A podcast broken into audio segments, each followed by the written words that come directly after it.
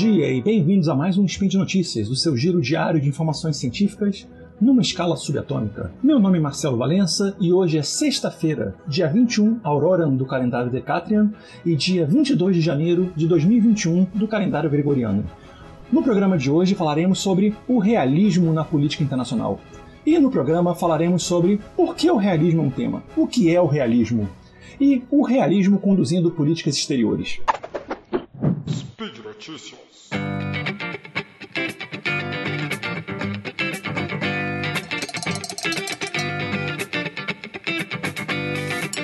Bem, gente, como vocês devem saber, é, há poucos dias aconteceu a posse do novo presidente norte-americano, e sempre que temos uma troca do, da, da, presidência americana, o debate sobre desarmamento, sobre retirada de tropas, sobre paz no sistema internacional e liberalismo ele volta à tona. Mas por que isso acontece? Porque há uma imagem, há uma impressão de que, principalmente as grandes potências, elas atuam de maneira muito agressiva, muito egoísta e, de certa forma, coloca-se isso como um guarda-chuva de um realismo político.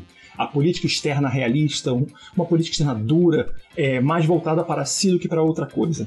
Então, por conta disso, viemos falar com vocês um pouquinho sobre por que falamos de realismo. Especialmente porque há alguns anos, cerca de 2016 ou 2017, houve um grande debate entre acadêmicos norte-americanos no Twitter que discutiam sobre o, se a, os Estados Unidos eram um país realista e se os últimos presidentes eles eram realistas. Por que isso aconteceu?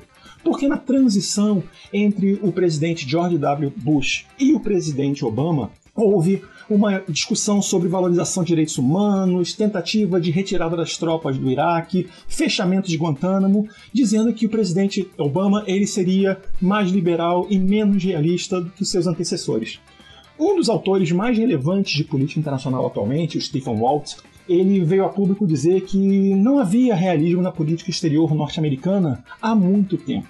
E ele falou que desde Reagan, pelo menos, ninguém era realista nem era realista o Reagan, o Bush pai, o Bush filho, o Clinton ou Obama, ou sequer o Trump.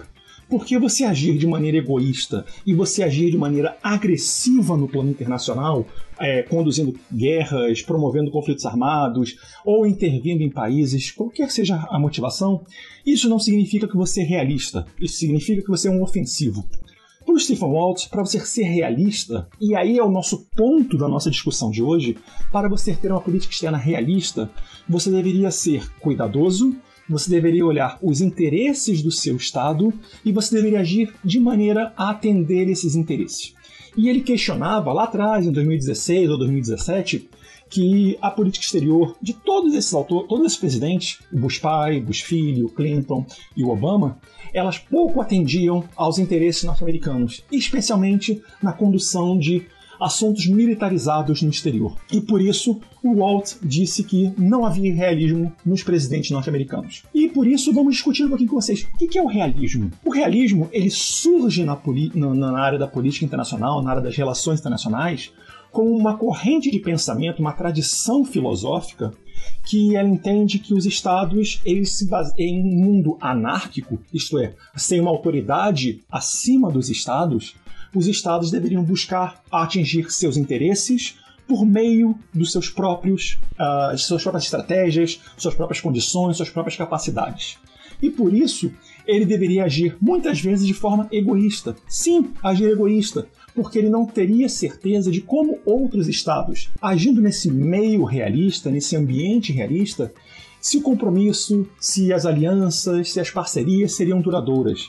Então, você agir de maneira egoísta permitiria que você alcançasse seus interesses sem depender que os outros é, te dessem apoio e, portanto, sem depender da boa vontade ou do auxílio dos demais.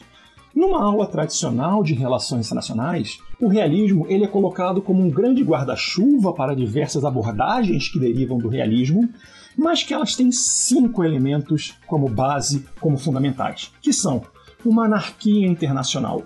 Não é que o mundo seja anárquico, caótico, mas sim não há autoridade superior legítima acima dos estados. Gente, a ONU não é uma autoridade superior ao Estado. A OMC, a OMS, a OTAN não é. Os estados são soberanos. Tá? Então, no mundo de estados soberanos, acima deles não há nada. Então é um ambiente anárquico, isto é, sem uma hierarquia, sem uma autoridade superior. O segundo elemento é justamente esse: os estados internacionais, os estados no plano internacional. Os estados são os principais atores e no ambiente anárquico, os estados eles são os principais agentes. O terceiro elemento é o poder. O que é o poder? Poder é a capacidade que um estado tem de fazer o que ele deseja sem depender dos demais. Isso é muito amplo.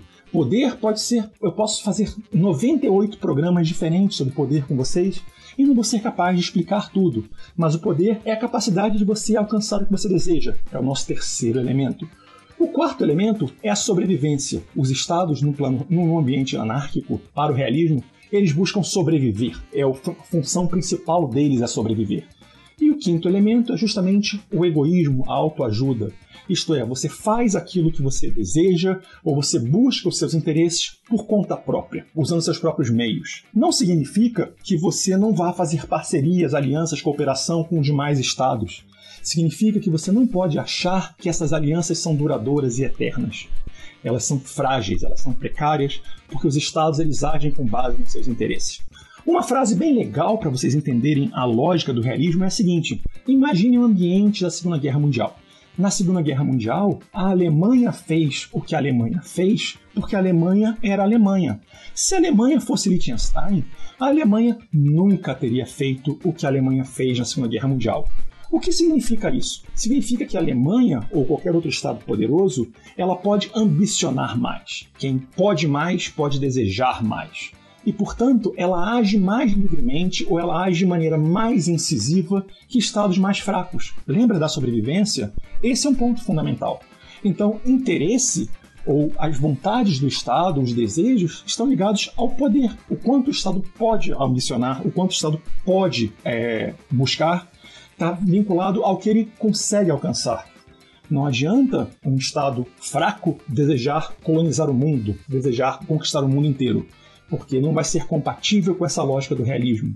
O realismo ele é muito, ele age com base na prudência, isto é, os Estados eles não vão agir aleatoriamente, não vão agir de maneira ambiciosa demais. Vocês lembram da sobrevivência, né? A prudência está ligada à sobrevivência.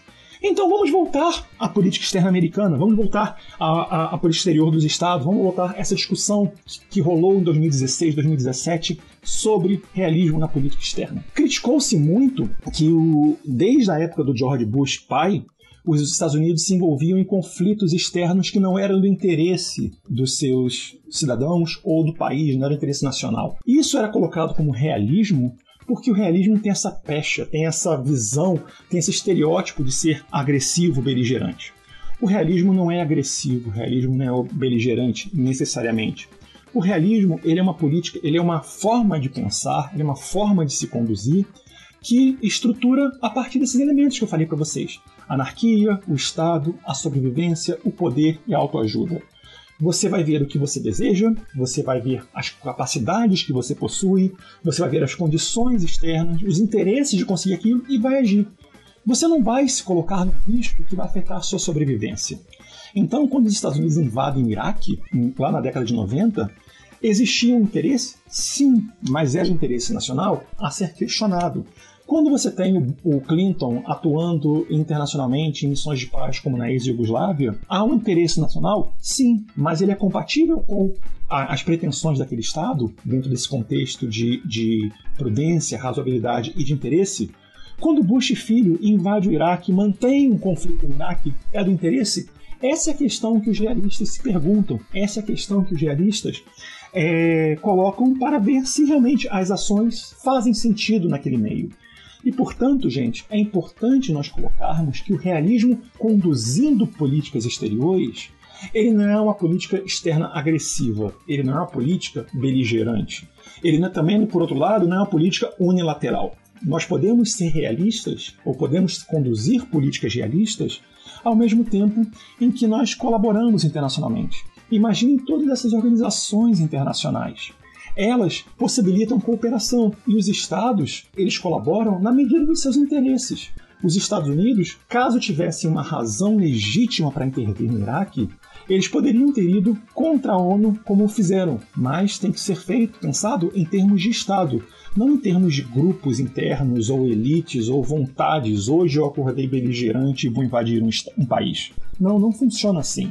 O realismo ele é todo um pensamento que muitas vezes não usar a força ou não usar a violência é uma política realista. Então, vamos imaginar como isso funcionaria no mundo? É, pegamos o caso do Brasil, por exemplo. O Brasil, ele no início do seu período republicano, ele teve um paradigma de política externa chamado americanista em que os formuladores de decisão eles viam que os isso aí é início do século XX, tá bom, gente? É, os formuladores de decisão é, de política externa eles achavam que os Estados Unidos eram a grande potência naquele momento em ascensão e que se alinhar automaticamente aos Estados Unidos era sinal de que você poderia atingir seus pleitos internacionais.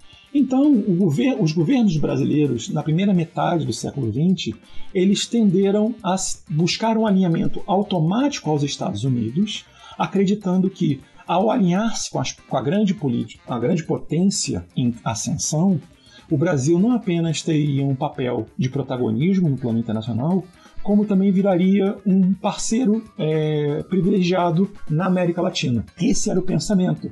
Era uma visão estratégica que olhava os interesses nacionais brasileiros, olhava as condições de poder, olhava aquele cenário internacional e agia de maneira a alcançar. Quando você vê que há outras potências ascendendo, a União Soviética, a China, o Brasil, o Itamaraty, ele muda a formulação de política e abandona esse alinhamento externo com os Estados Unidos para pensar em alinhamento conforme a situação. É uma mudança realista.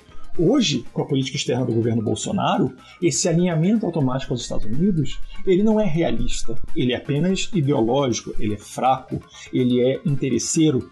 Você não tem o melhor interesse da nação brasileira ou do, do, do interesse nacional do país ao se alinhar automaticamente aos Estados Unidos. Vocês reparem que a mudança no contexto internacional muda as estratégias de política externa de um país. Então, o Brasil ele pode se comportar de maneira realista, mesmo não sendo uma grande potência. Os Estados Unidos eles são sempre vistos como realistas por conta da presença militar internacional. Mas todos os países eles tendem a ter um viés realista na sua política exterior. E é isso que eu queria passar para vocês um pouquinho aqui. Vocês podem depois procurar, me escrever, a gente discute mais sobre isso. Mas por hoje é só, gente. É, passa lá no nosso post, dá uma conferida, deixa comentários, deixa críticas, deixa elogios, deixa uma declaração de amor pro Fencas ou pro Tarik. E o que nós precisamos hoje é nos comunicar e nos agir e evitar esse, que esse isolamento afete ainda mais as nossas relações. Você também pode me seguir lá no Twitter, a melhor rede social. Eu sou o arroba o Marcelo Valenca, tudo junto. E você vai acompanhar minhas análises políticas, meus desabafos indignados e comentários de graça duvidosa. E eu quero lembrar ainda que esse podcast só foi possível acontecer por conta do seu apoio no patronato do SciCast, seja no Patreon, no Padrim ou no PicPay. Um grande abraço e até amanhã com um novo episódio do Spin de Notícias.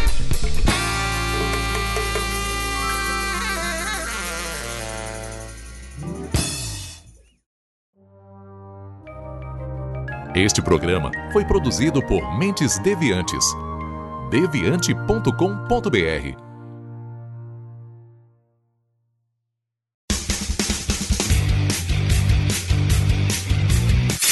Cortes, edição de podcast.